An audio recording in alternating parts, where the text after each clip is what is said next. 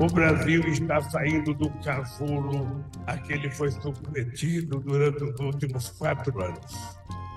O Brasil não nasceu para ser um país isolado. O Brasil é muito grande. Tá no ar, tá no ar o Bendita Sois Voz, o podcast de política do Voz.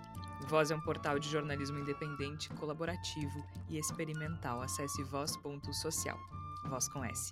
No Twitter e Instagram é Voz Underline Social.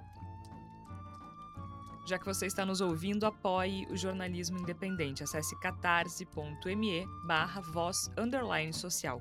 Há planos a partir de R$ reais. O nosso conteúdo vai continuar livre, mas a gente realmente precisa da tua ajuda para construir um jornalismo independente e forte no Brasil. Nesta semana, o novo governo do Brasil. Pouco mais de duas semanas desde o resultado da eleição, o incumbente Jair Bolsonaro segue desaparecido. Há relatos de que estaria com uma infecção na perna, outros relatos dão conta de que está deprimido. Fato é que não atua como presidente do Brasil desde o dia 30 de outubro. Bom, desde 2019, né? Isso aí é uma tecnicalidade. Mas não há vácuo no poder, não. Já temos um novo governo Lula. A transição comandada por Geraldo Alckmin é entediante, como deve ser, e um excelente retorno à normalidade. Sem agressividade, sem ofensas ou abusos, sem misoginia, homofobia e. ou pura e simples grosseria. Há problemas a se apontar? Sim, há. Problemas normais, digamos assim. Uma lufada de ar fresco. De Geraldo Alckmin, quem diria. Quanto a Luiz Inácio Lula da Silva, ele é a estrela da Conferência do Clima no Egito.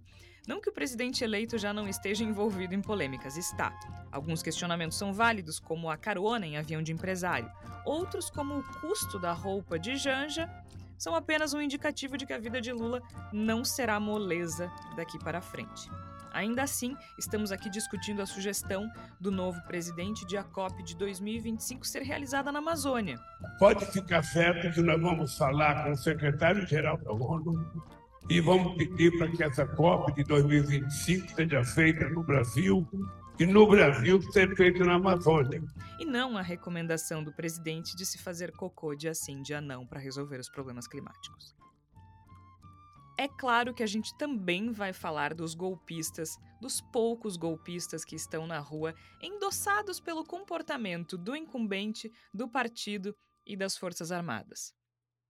Mas eles vão ter o destaque que eles merecem ou seja, bem pouco do nosso tempo. Chega mais que está começando mais um Bendita Sois Vós. Eu sou Georgia Santos e participam a Flávia Cunha e o Tércio Sacol. O Igor Natucci está afastado, mas não por problemas disciplinares, apenas por questões pessoais. Flávia Cunha, seja muito bem-vinda de volta à quase normalidade, Flávia. Pois é, Georgia, Tércio, nossos ouvintes, né? Eu acho que por mais que existam eventuais críticas, né, a alguns comportamentos do Lula que realmente, né, são questionáveis, né? E eu acho que o Lula tem que ficar atento porque tá todo mundo em cima dele, né? Não pode ratear, como a gente diz aqui no Rio Grande do Sul, não pode deixar na reta, mas eu acho que de qualquer forma a gente está mais tranquilo, né, de saber que a gente tem de volta aí um líder, né? E claro, né, o silêncio do Jair Bolsonaro dá ainda mais protagonismo para o Lula, né? Inclusive com o apoio dos líderes internacionais que devem estar muito felizes de ter de volta um estadista, né, conversando de uma forma normal com eles, dando sugestões de coisas que fazem sentido. Os líderes internacionais, Tércio, que parecem empolgadíssimos com esse retorno do Lula, né? Com esse retorno da normalidade. Inclusive, a gente já tem vários indicativos importantes do ponto de vista econômico e também, principalmente, ambiental. Inclusive, saiu uma, uma prévia de uma entrevista que o Lula deu para um repórter da New Yorker, uma revista norte-americana, dizendo que o Lula disse que tem, inclusive, medo dessa responsabilidade que estão colocando nele, né? Porque ele está sendo apontado internacionalmente como a possibilidade de se salvar o meio ambiente, o clima do mundo, né? Dada a importância da Amazônia. Também mostra um pouco do problema que a gente tinha na mão, né? Mas a gente sabe que a gente tinha um belo de um problema na mão ao longo de quatro anos, né, Tércio? E o rastro vai ser grande. Seja bem-vindo.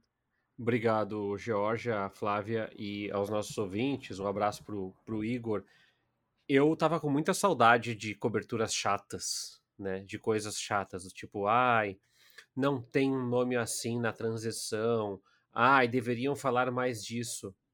Quanto, quanto tempo a gente não discutia ou deveria falar mais disso ou menos daquilo, ou se é importante receber o líder tal, ou se o país tal que o Lula vai se reunir é um. Meu Deus! Eu senti muita falta dessas discussões, porque se a gente está conseguindo discutir isso, essa é a pauta do dia não é um escândalo, não é um assédio a uma menina de 13 anos, 11 anos, não é a, a, a potencial sexualidade do outro, não é o racismo. Veja, eu tava com saudade da normalidade, Georgia, e eu não vou dizer que eu previa isso, não. Eu, eu estou surpreso com o fato do Bolsonaro ser tão facilmente é, derrotável do ponto de vista moral, do ponto de vista psicológico. Ele simplesmente evaporou e deixou todos os seus lunáticos à deriva.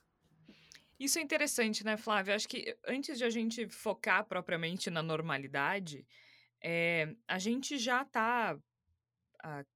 já se passaram 15 dias, né? Mais de 15 dias desde o resultado da eleição.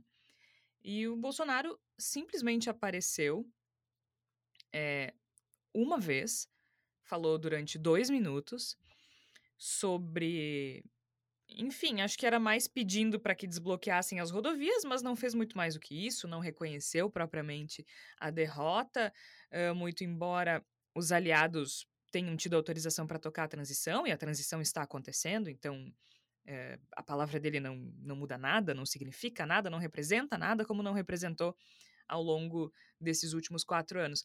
Mas isso que o Tércio traz é muito interessante para a gente ver que é, o governo de transição, o, a transição está acontecendo, o novo governo está tomando forma e o Bolsonaro simplesmente desapareceu, né? Inclusive deixando sozinhos uh, os eleitores dele. ele só agradeceu aos eleitores dias depois da eleição, nesse pronunciamento a que eu me referi há pouco. E a gente vê algumas pessoas nas ruas pedindo golpe, pedindo intervenção, pedindo isso, pedindo aquilo. Ele, ele sequer se, se dirige a essas pessoas que continuam num transe coletivo, aguardando alguma mudança que não vai acontecer.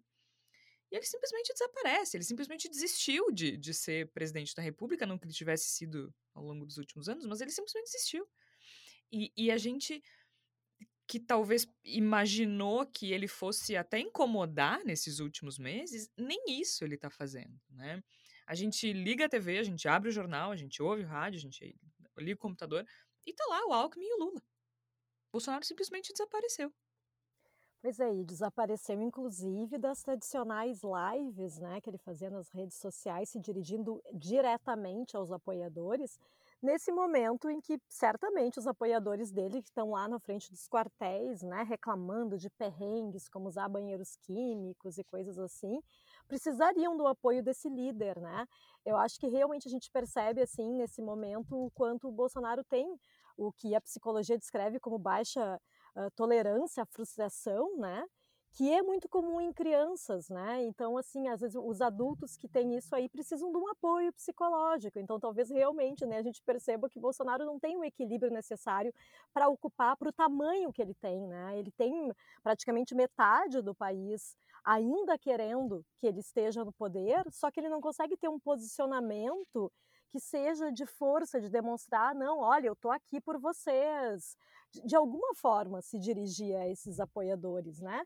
Que sim, estão lá nesse delírio coletivo, eu nem sei se é delírio, né, gente, eu não sei, eu, eu, eu juro que eu gostaria de ter alguma explicação mais racional quando eu passo pelas ruas aqui da, de Porto Alegre e vejo essas pessoas embrulhadas na, na bandeira do Brasil e, e, e, falando umas coisas assim meio desconexas. Eu não sei se é um delírio coletivo ou se é uma necessidade muito grande de não não acreditar mesmo, né? Não querem acreditar, não querem, também devem É, mas quando tu te recusa a acreditar em fato e realidade, é delírio, né, Flávia? Porque pois é, assim, é, mas é que, a gente é vê que... algumas pessoas falando, por exemplo, nesse no, no perfil que a gente já falou aqui algumas vezes, o Prince bolsonaristas, né?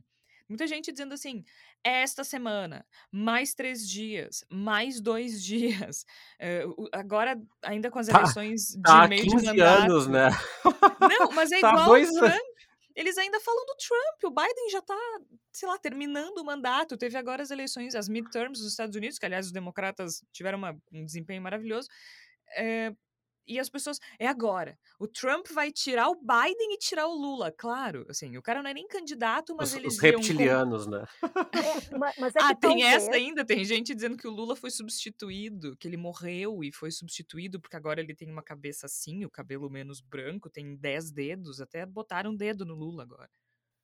Mas, mas é que vocês sabem que talvez no futuro, né? Daí eu não sei se vai ser um trabalho para psicólogos, para historiadores, para sociólogos, para antropólogos, mas Pra alguém que mundo, analisar amiga. esse momento, eh, eu acho que vão ter que ver, talvez seja o efeito colateral das fake news, né?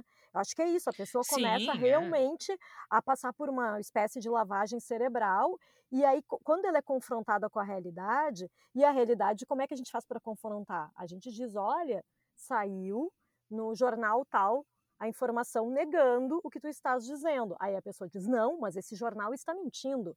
Ah, ah, mas saiu essa notícia aqui de um veículo oficial dizendo que as eleições não foram fraudadas. Sim, mas é que o TSE também está mentindo. E aí a gente fica nessa coisa assim: como é que tu vai negar alguém que está nesse, nesse momento dessa, depois dessa lavagem cerebral, né?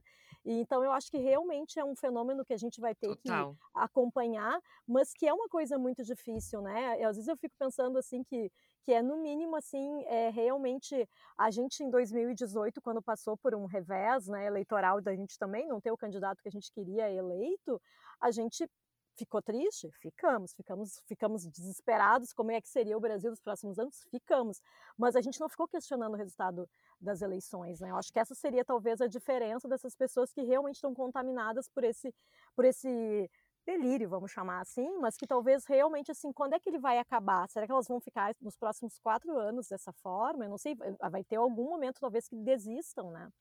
Parece zumbi, né? De todo modo, né, Tércio?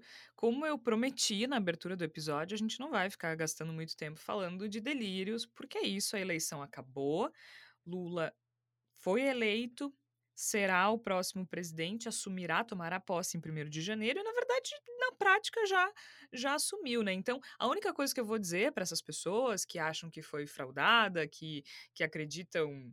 Eu, eu tô amando a história do código-fonte. Eu só quero que uma dessas pessoas me diga o que é um código-fonte. Aí eu, aí, eu, aí eu paro de rir, né? Ahn, voto impresso, tudo isso, eu vou usar uma frase, eu vou citar aqui, né, parafrasear o ministro do Supremo Tribunal Federal, ministro Barroso, que ele simplesmente olhou para uma para um eleitor do Bolsonaro que estava sediando ele nos Estados Unidos e disse: perdeu, mané, não amola. Então, perdeu, mané, não amola.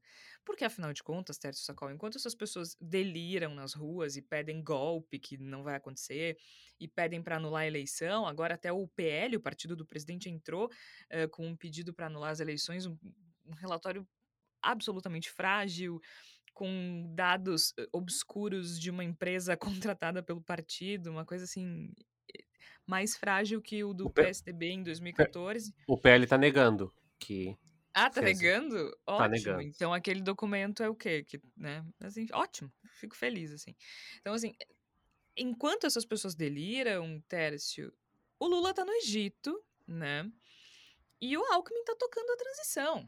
E que coisa boa ver o Alckmin tocando essa transição, né? Inclusive, a gente tá gravando na quarta-feira, dia 16, e, e ele estava anunciando os últimos nomes para a equipe de transição do governo, né? Anunciou agora os nomes para os grupos de agricultura, ciência, comunicação, desenvolvimento agrário, desenvolvimento regional, justiça e segurança pública, meio ambiente, minas e energia, pesca, povos originários, previdência, relações exteriores, saúde, trabalho, transparência e turismo. Esses foram os últimos nomes. Ahn, então a gente tem já algumas alguns nomes a gente já tinha visto, né? O Boulos e o Márcio França, por exemplo, no núcleo de cidades, a Ana Moser e a Isabel, que infelizmente a gente recebeu a notícia há pouco que faleceu, né? O ex-jogador Raí no, no esporte. E aí, aliás, né, Tércio, só um parênteses aqui sobre a Isabel, né? Um ícone do vôlei faleceu nessa nessa nessa quarta-feira, dia 16 de novembro, e alguns portais com umas manchetes bem infelizes, né? Associando justamente o fato de ela estar na, na transição Na do governo. transição. Mas enfim, foram muitos nomes nos últimos dias, né? Bela Gil no combate à fome, Nelly Franco, direitos humanos, uh, economistas do plano real na, na, economia e tudo mais. Simone Tebet, outras pessoas do MDB também. E hoje anunciou os últimos nomes. Então, que coisa boa ver o, o Alckmin com todo o seu, o seu charme, dando entrevistas coletivas absolutamente entediantes sobre temas que nos interessam muito, mas que também são absolutamente entediantes. Que coisa boa, né? Que coisa boa. A gente normalizou de forma tamanha o absurdo, Jorge, que esses dias eu vi uma profissional do setor de audiovisual questionando né, a ausência de profissionais do setor audiovisual na transição para a cultura, porque é um setor fragmentado, o governo tem que olhar. Olha, olha o tamanho da evolução. Olha o tamanho do, do, do precipício que a gente saltou agora. A gente está discutindo que faltam profissionais do setor do audiovisual para fazer a transição para a cultura. A gente não está discutindo se vai haver cultura ou se vai haver profissionais da cultura na cultura. A gente quer a inclusão de um segmento dentro da transição para a cultura. É um salto civilizatório que atravessou centenas de anos. Assim. E assim, desculpa te, te interromper, porque nesse, nessa quarta-feira especificamente, só para ter uma ideia dos nomes que foram anunciados hoje, né? Eu citei alguns aí que a gente já sabia, nomes super importantes, né, para a política brasileira, mas os que foram anunciados hoje, por exemplo, Marina Silva para o meio ambiente, né?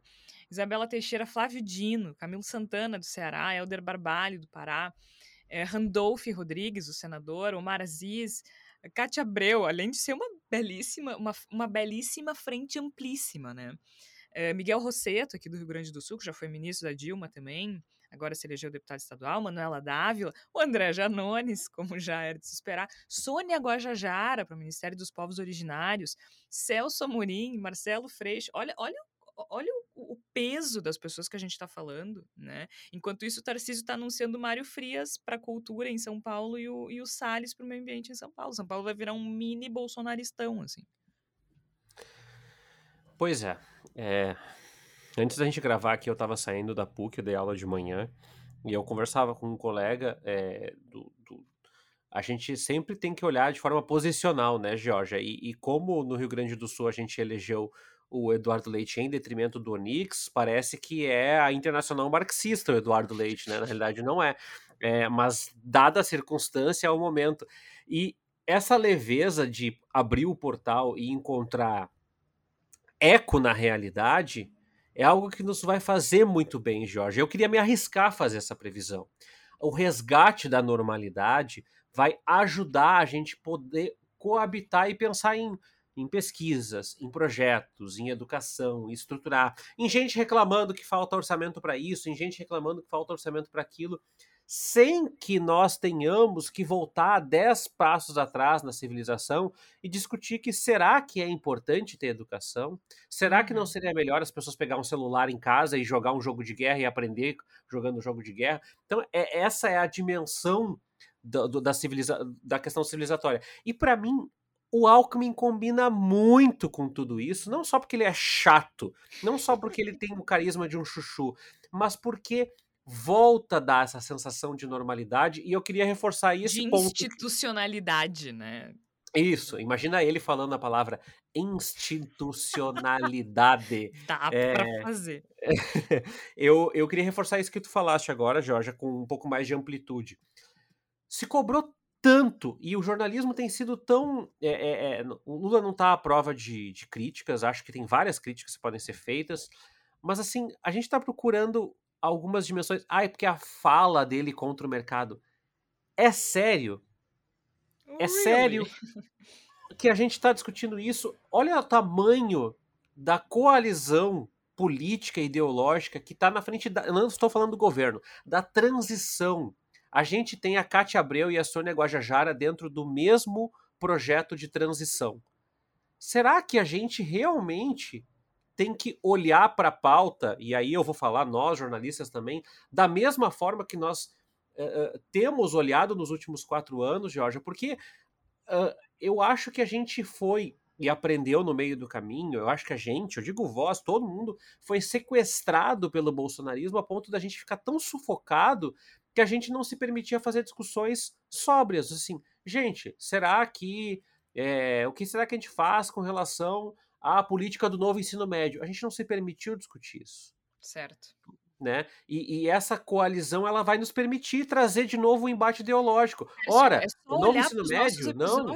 É só olhar para os nossos episódios. Né? Exato. Né? Era o Bolsonaro falando de assim, fazer cocô de assim dia não. Era o Bolsonaro elogiando o Ustra. Era o Bolsonaro uh, falando que as mulheres já estão praticamente integradas à sociedade. Era o Bolsonaro falando sobre pessoas negras uh, como se fossem gado. Era, era é só olhar, não precisa nem ouvir. É, é olhar para o título para os títulos do Bendita Sois Vós ao longo desses quatro anos. São raríssimas as vezes em que a gente consegue propor, né? Em que a gente consegue uh, oferecer um tema para que seja discutido. É reagindo e resistindo, né? Que não é algo ruim diante da circunstância, mas é reagindo e resistindo ao absurdo o tempo todo. E assim, eu não estou dizendo que o absurdo não está acontecendo, só estou dizendo que a gente vai conseguir aplacar, porque a gente vai poder discutir coisas e a gente pretende. Eu espero, eu torço, eu rezo, eu celebro para que eu possa fazer um, um, programa dizendo que a política de saúde do, do, Lula não está de totalmente correta. Eu adoraria dizer isso, porque a gente não discutiu política de saúde pública em quatro anos porque não tinha saúde, não tinha pública e não tinha políticas. Então, políticas de, públicas de saúde, juntar as três palavras, não porque não tinha políticas, nem públicas, nem de saúde né? Nem o D tinha. Então, assim, é, não tinha nada. Então, é, é, é uma tragédia tão grande e a gente normalizou, e eu normalizei, que a nossa saúde mental, e, e isso, Georgia, é estratégico. Claro. Essa água turva, que é estratégica que os, os uh, pesquisadores da área de comunicação têm trazido de ficar soterrando as pessoas de, de bombardeio moral, é uma estratégia e ela deu certo, porque ela nos soterrou. Tanto é que tantos de nós choramos quando a eleição acabou, porque parece que nos libertamos dos, das amarras, né, das algemas que foram colocadas na gente. No entanto, a gente também precisa estar atento, por quê? Porque esse movimento ele é rasteiro, ele é sujo. E como tu falaste, Jorge, é um movimento. Esses. Eu não falo só dos quartéis, falo dos grupos de WhatsApp e tal. Eles, eles são movimentos golpistas e que a gente precisa monitorar, porque há um processo civilizatório. E quem não está dentro do, do, do, jogo constitucional, do processo civilizatório, respeito ao regramento é, é, jurídico, cívico, moral brasileiro, vai ter que ser enquadrado. E essas pessoas que são golpistas têm que ser responder pelos seus atos, assim como quem gente... vier fazer no futuro. Mas aí a gente tem um problema. Primeiro, vocês lembram que a gente falou, acho que foi uns dois episódios atrás, que o Datafolha trouxe um levantamento que o apoio à democracia tinha atingido um nível histórico no Brasil. E a gente alertou aqui que isso não significava nada, né, basicamente. Porque é, atingia o maior apoio à democracia da história, neste caso, neste contexto, não representava nada, por quê? As pessoas que estão em frente aos quartéis hoje pedindo golpe militar, elas dizem estar defendendo a democracia. Então, certamente, numa pesquisa de opinião, elas são favoráveis à democracia. Mas é essa democracia que eles querem, né? Uma democracia em que eles possam. Some, em, que, em que somente o candidato deles se eleja e que a oposição fique amordaçada. Essa é a democracia deles. Então, apoio à democracia não significa nada. Só que aí a gente tem que ir além tem um outro movimento que eu acho que a gente precisa ficar atento nessa, né, nesse período aqui de transição e mesmo de volta à normalidade, que foi é, que é a questão da anistia. Né? A gente já falou aqui que se o Brasil tivesse punido adequadamente os militares que foram responsáveis pelas mortes e torturas ao longo do regime militar, talvez a nossa história política posterior, democrática, tivesse sido outra. Talvez Bolsonaro nunca tivesse sido eleito, talvez Bolsonaro não tivesse espaço para ser cultuado da forma como ele é. E acontece que nesta semana, o ministro do Supremo Tribunal Dias Toffoli disse, inclusive, que é o contrário, que nós não podemos ficar focados no passado, criticou a Argentina que puniu os militares, inclusive fez referência ao filme que eu indiquei aqui em outro episódio, Argentina 1985, que trata justamente do julgamento civil dos militares na Argentina, que foram condenados à prisão perpétua. E, e ele critica esse movimento. Ele disse: não, vamos deixar para lá e a partir de agora vamos A gente fez isso há 30 anos e não funcionou. Não, não vamos deixar para lá. E, esse discurso que a gente tem que ter cuidado. Agora que a gente está retomando a normalidade e as coisas estão. A normalidade institucional, a gente vai simplesmente esquecer que o Bolsonaro existe. Não, ele precisa ser punido pelos crimes que ele cometeu. E não foram poucos e não foram leves. Né, Flávio? Acho que a gente não pode cair nessa casca de banana de achar que não precisa punir, que não precisa. É, responsabilizar as pessoas, principalmente pelo que aconteceu durante a pandemia. Pois é, porque eu acho que o grande risco que existe, né, da gente deixar para lá, né, como, como o ministro fala aí, é, é de que realmente, por exemplo, o Lula vai enfrentar dificuldades na economia, aí a responsabilidade é só do Lula. Claro, ele é ladrão, ele está roubando, é isso, né? A gente tem que ver uhum. o, o rastro de destruição que certamente agora no período de transição está, estão começando a ver o que, que foi feito na máquina pública, mas a partir de janeiro é que realmente vai se ter acesso, né? A quantidade certamente de coisas que eles estão tentando ocultar, de falcatruas, de coisas assim que realmente não pode ser deixado para lá, porque senão fica eh, sempre essa, essa, essa questão, né? Eh, foi exatamente o que aconteceu na época da ditadura, né? Em 1985, quando se deixou de ter os militares no poder, o Brasil enfrentou uma recessão inimaginável, hiperinflação e vários problemas que foram assumidos ali pelo José Sarney como presidente e ficou só no colo dele a responsabilidade, né? Porque assim, uhum. sim, Sarney é incompetente, não sabe governar. E aí, sim, mas e quem estava antes no poder?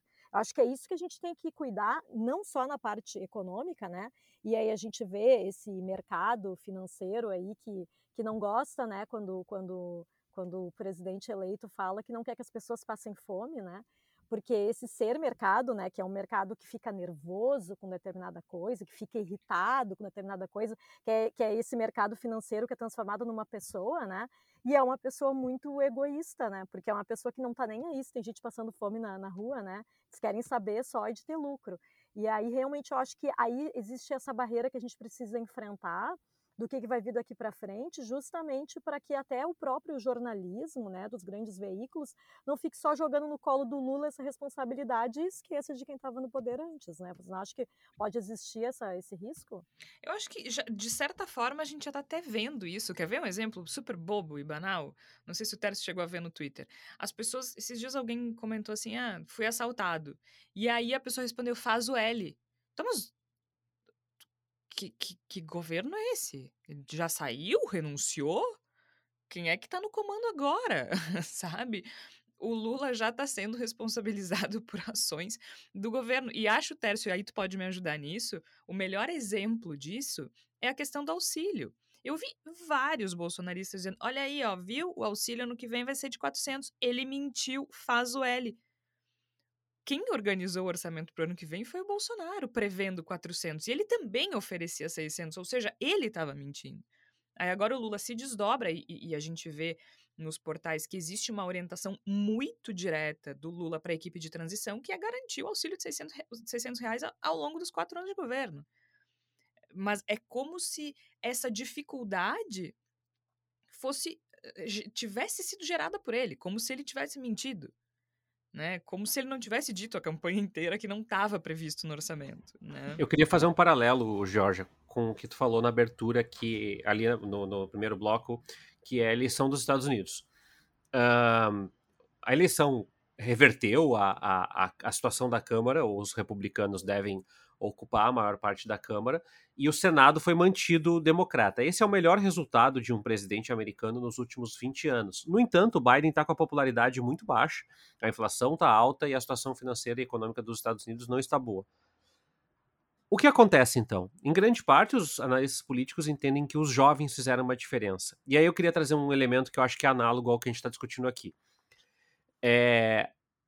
Sem um microfone para fazer escarcel, para fazer escândalo, para chorar, para gritar, para ser homofóbico, misógino, racista, o Trump ele encolheu a sua dimensão. Porque esse elemento, essa, é, é, é, é esse dizer assim, ah, faz aí o L, né, já que foi assaltado, ele é um discurso que vai imperar, vai ser corrente, e é importante que nós todos consigamos isolá-lo, inclusive das alternativas de direita, ou seja, que sei lá, o PMDB, PSDB, sei lá quem, até Partido Novo, consigam isolar isso como um fator. Por que, que eu digo isso? porque me parece que ainda que exista um movimento muito grande de pessoas contestando a legitimidade da eleição, também há uma surpresa de outra parte de movimento com o isolacionismo de algumas partes das pessoas da família, é, com esses com essas notícias falsas, quantas famílias estão sendo separadas, a minha própria família está sendo apartada no meio. É, quantas pessoas não estão surpresas ao perceberem que há um nível de fanatismo que beira uma psicose coletiva né? E aí, por que eu fiz esse paralelo com os Estados Unidos? Porque tudo que a gente está passando agora, eu quando eu falo de retorno à normalidade, eu não falo só da normalidade política, sabe? Eu falo da normalidade no sentido de a gente conseguir traçar uma linha que a gente consiga conviver e articular minimamente a ideia de novo. Me chama muita atenção, Georgia, porque eu não sou uma pessoa, eu tenho 37 anos, vou fazer 38 agora em janeiro. E assim, eu vivi o governo do Lula e eu não consigo é, de todas a, a, o processo de desinformação, o que mais me chama atenção é a pessoa que viveu o governo do Lula e que está escandalizada com o medo do comunismo. Meu Deus! Mas eu, mas eu tenho uma teoria rapidinha sobre isso, assim, porque eu acho que o, o, a volta à normalidade, né, que é o que a gente está tratando aqui hoje, passa um pouco também por essa questão de tempo e memória. Por quê? Quando o Bolsonaro faz a, a campanha dele em 2018, o PT já saiu do governo oficialmente há dois anos, na prática há quatro, né? Porque o segundo mandato da Dilma ela não, não conseguiu trabalhar. Então, tu já tem ali quatro anos de distância e tu consegue trabalhar melhor com a falta de memória das pessoas, né? Tu consegue mexer mais com o imaginário porque tu não tem é, nada concreto. E acho que é o que acontece agora.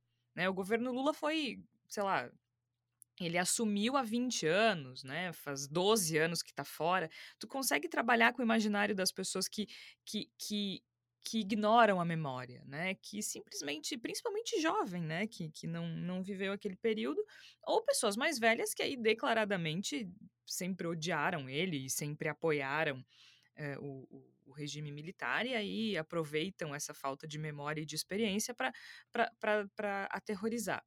Só que eu também acho que conforme o governo for acontecendo e a gente for voltando à normalidade, esse tipo de narrativa perde muita força, né? Imagina daqui um ano tu tentar convencer alguém de que o Lula vai pegar tua televisão, o teu Celta. E, não, não há dúvida. Não e há botar dúvida. um morador de rua para morar contigo. Tanto é que a gente tá rindo, para quem, pra quem não pôde rir ainda, é, procura lá um vídeo das pessoas esperando o, o, filho do John Kennedy voltar à vida depois de morto nos Estados Unidos. Por quê? Porque essas pessoas se isolaram de tal maneira na sua própria verdade, nos grupos, como a Flávia falou, que mascaram a informação concreta, real, né? Inclusive, há relatos de pessoas que são expulsas de grupos bolsonaristas quando perguntam qual é a fonte, né? Porque isso não é admissível nesse universo. Me parece que sobra é, um espaço para esses vídeos icônicos que, eu, como eu falei, é, são tragicômicos, são trágicos do ponto de vista da sociabilidade, do ponto de vista da sanidade, é, da, da, da, do mundo, da realidade onde essas pessoas viram. Agora, eu concordo contigo, Jorge. Eu acho que o Biden já mostrou um pouco desse processo nos Estados Unidos, ainda que seja um, um, regime bipartidário, em grande escala, as pessoas estão discutindo inflação. Não é a pauta dos escândalos sexuais, não é a pauta da máscara ou não máscara, tu vê, é a inflação. Então, uh, talvez a, a, eu, eu não consigo conceber que o voto do Bolsonaro são 50, assim como o voto do Lula não é lulista, 60 milhões de votos, o voto do Bolsonaro tem um grande fator da máquina, da estrutura de desinformação, de ameaça, de mentira, de cooptação que o Bolsonaro implantou. E a gente tem pouco tempo para mudar isso, mas eu consigo imaginar que numa próxima eleição a gente não vai ter a PRF fazendo operação porque o ônibus está com, com o pneu mais caído que o outro, porque a janela do, do, do ônibus não fecha. Porque isso sequer foi vistoriado no primeiro turno.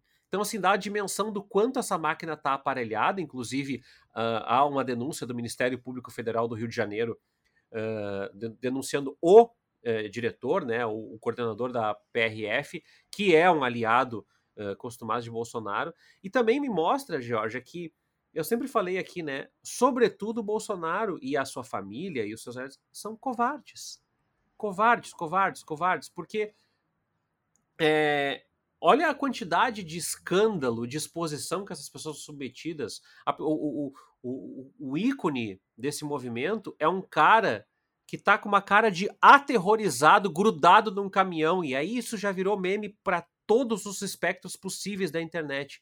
Essas pessoas estão dando a cara a tapa, saindo, se expondo ao ridículo e sendo ridicularizadas como elas efetivamente merecem. Espero que elas sejam ridicularizadas até o final das suas vidas, é, porque estão, estão bancando ridículas, para não dizer criminosas também. É, essas pessoas estão fazendo todo esse movimento sem o aval do Bolsonaro, assim como nos Estados Unidos fazem sem o aval do Trump. Aí o Trump lança uma candidatura e sequer pode comemorar o sucesso da sua estratégia. Acho que há elementos distintos, mas essa normalidade, como tu falou, já tem um outro elemento também que é é muito difícil ficar discutindo, meu Deus, é, é está se eh, descriminalizando o aborto, todo mundo está fazendo aborto, quando as pessoas vão começar a discutir, sei lá, a merenda da escola, por exemplo. Exato. E, e eu, eu acho que a, o retorno à normalidade passa muito por isso, pela, pela. Como é que eu vou dizer assim? Pela materialidade da, do governo mesmo, né? O governo vai acontecendo e, bom, ninguém veio buscar minha TV, né? Meu Celta tá na garagem, meu segundo quarto tá vago, né? Continua existindo banheiros uh, que não são unissex nos, nos, espaços públicos. Ah, não, eu recebi uma foto hoje de um movimento bolsonarista que tem um banheiro unissex. Eu vou fazer uma denúncia. denúncia!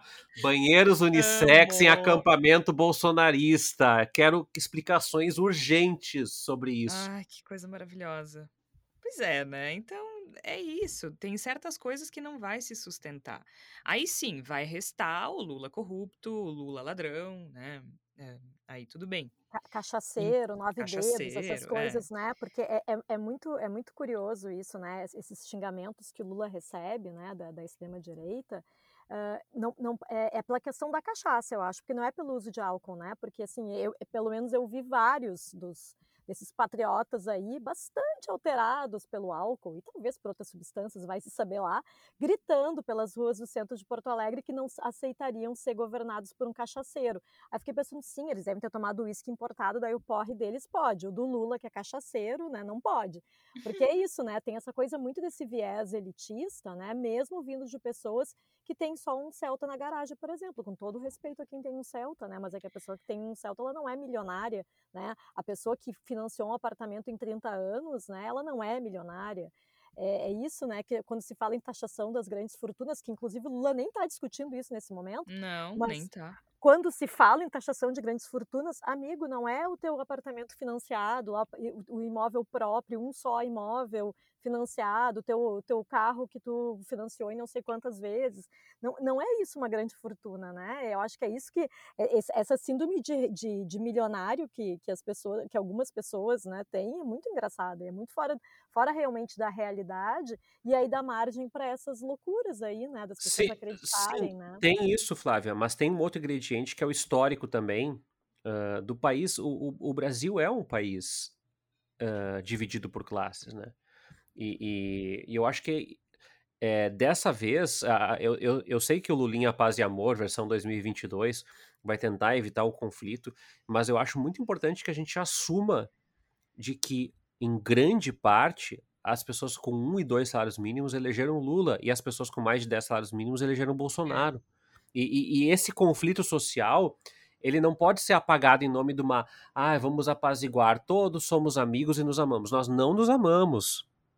Existe um é enfrentamento de uma elite que, por muito tempo, perpetuou a escravidão no Brasil. Inclusive, tem recortes de matéria que estão circulando agora, na época das elites brasileiras econômicas, dizendo o quão ameaçadora para a economia brasileira era o fim da escravidão.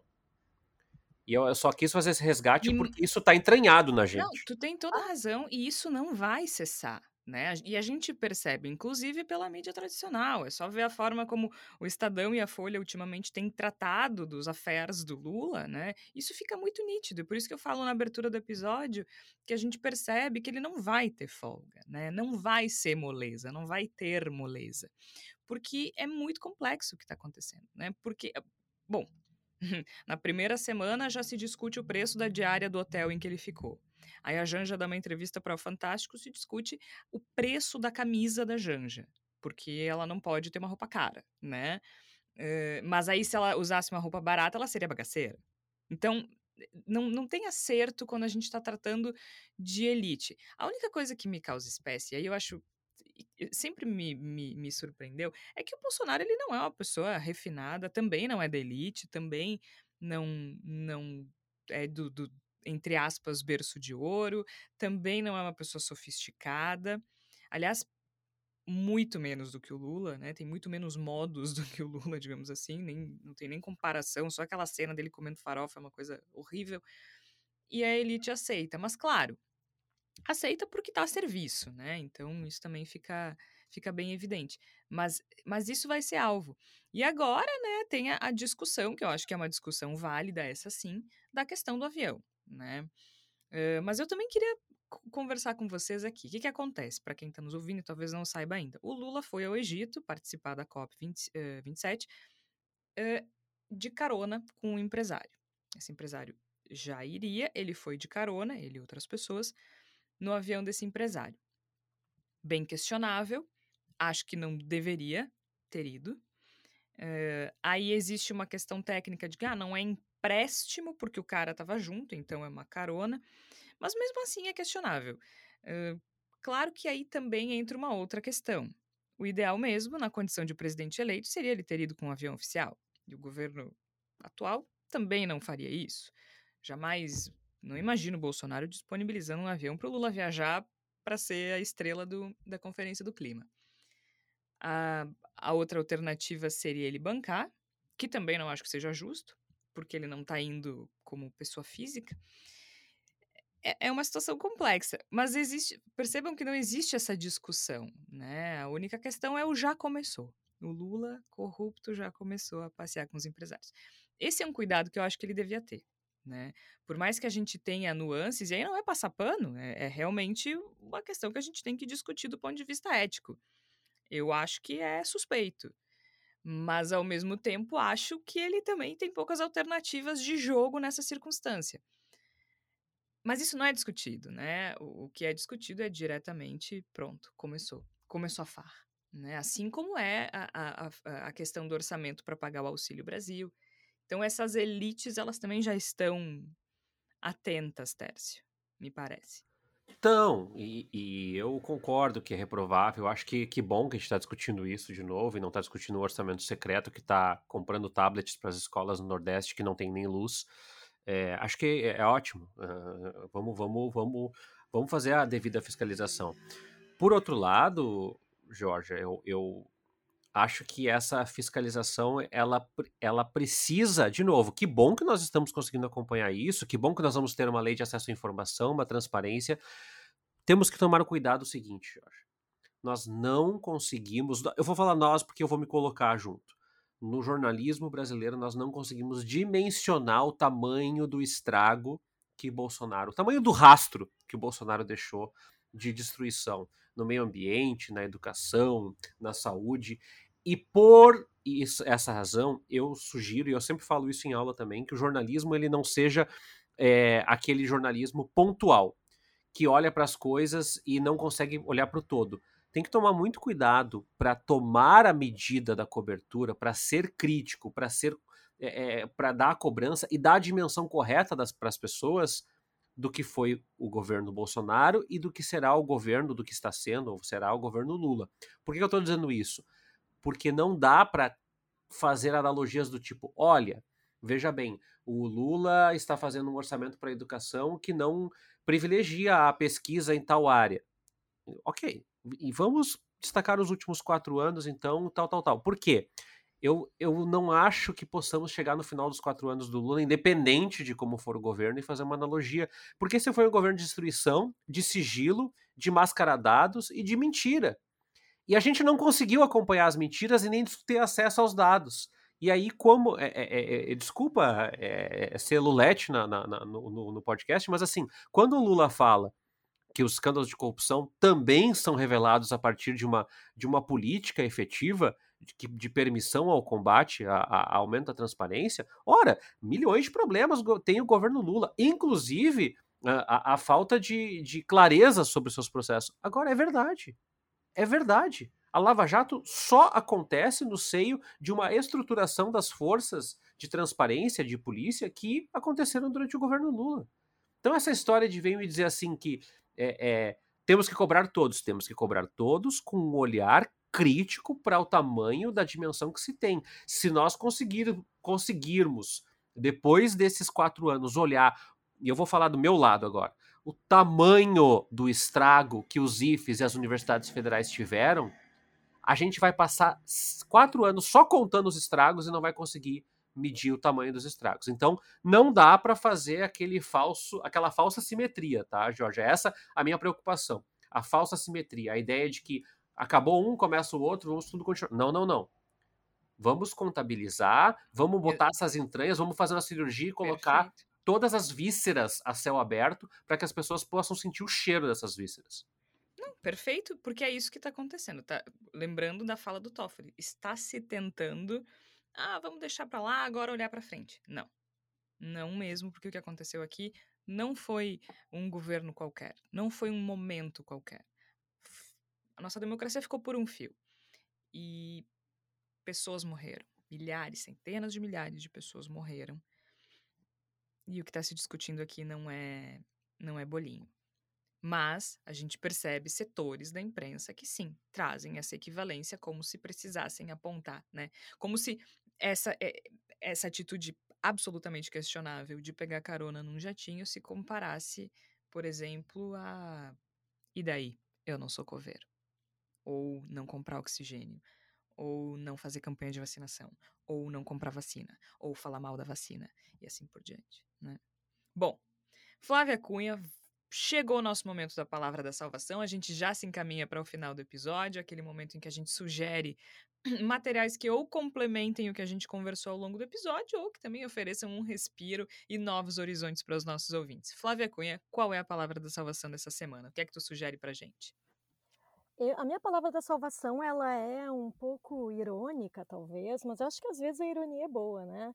Ela é uma sugestão para a gente passar para aqueles parentes bolsonaristas que ainda estão duvidando do resultado da eleição, que não estão sabendo aceitar o fato do Lula ter sido eleito. Então, minha sugestão é um livro de psicologia que o nome é Frustração como treinar suas competências emocionais para enfrentar os desafios da vida pessoal e profissional. Pode ser também para a vida política, não é mesmo? Olha, a gente também perde eleição, gente. Eleição não é só quando a gente ganha. Né? Mas é sério, esse livro é muito bom, tá? É de uma psicanalista muito, muito importante, muito, que tem vários livros da área de psicologia que são para leigos, né, entenderem o assunto. E acho que é importante, né, para a gente saber, né, de repente quem vai ter que passar as festas de final de ano em família, para tentar aprender como lidar com as pessoas que têm essa dificuldade de lidar com a frustração, né? O livro é da Adriana Foz, da editora Bem Virá, e sério mesmo, gente, a gente sabe que durante um tempo a gente vai ter que lidar com, com, com parte né, das pessoas que a gente convive realmente uh, defendendo a volta da ditadura, uh, defendendo que na verdade foi tudo uma fraude. Então talvez a gente também precise a, a lidar com as nossas frustrações, né, de ter que uhum. aguentar esse tipo de coisa no nosso dia a dia. Né? Eu acho que todo mundo tem pelo menos um bolsonarista aí na família, no seu entorno, né? Ou, enfim, algum amigo, algum conhecido que vai ter que lidar, às vezes até no trabalho também, né? Então acho que é importante também a gente ter essa, essa resiliência para enfrentar, lidar com essas pessoas nesse momento. Muito bem lembrado. Tércio, qual é a tua sugestão? É, eu tenho duas, alguns nossos ouvintes já ouviram, né? O nosso áudio documentário sobre o endividamento, né? É, Dignidade Consignada, que foi produzido por nós aqui no Voz e que traz um pouco do efeito da tragédia que é o Brasil do governo Bolsonaro. um alto grau de endividamento, desinformação. A maioria das mulheres chefes de família não tem nenhuma ideia sobre o, o, tamanho da sua dívida, os juros que são pagos, a inflação que estão sendo submetidas. É, está aqui no último episódio do Bendita, também no nosso canal de documentários.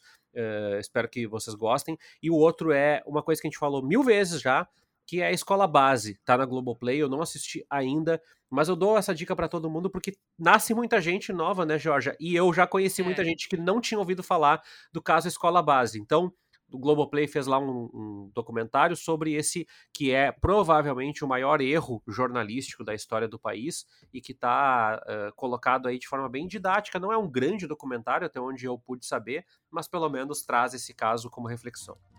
É que ele foca justamente na no repórter, né? Na memória do repórter que uh, passou por isso. Enfim, eu também não vou ficar aqui contando toda, mas é uma ótima sugestão, porque é um meia-culpa da imprensa, que é muito raro de se ver. E a coragem também do repórter de revisitar um caso em que ele errou e que teve repercussões, uh, não sozinho, né? Ele, ele foi uma parte do problema, ele e outros jornalistas, mas é, é interessante revisitar um caso que foi tão traumático. Então, para quem não sabe, donos de uma escola de educação infantil em São Paulo foram acusados de pedofilia, de abusar sexualmente das crianças que participavam daquela escola. E depois se provou que eles eram inocentes. Então, vocês imaginem o trauma, o problema, e foi uma sucessão de erros da polícia e da imprensa, que agora a Globo faz a, a meia-culpa mais de 20 anos depois. Mas realmente é uma excelente sugestão. A gente vai ficando por aqui. Bendita sois vós. Participou a Flávia Cunha, o Tércio Sacol. Eu sou a Georgia Santos. A gente volta na próxima semana. Bendita sois vós é publicado sempre às quartas-feiras, às 5 horas da tarde. Até lá!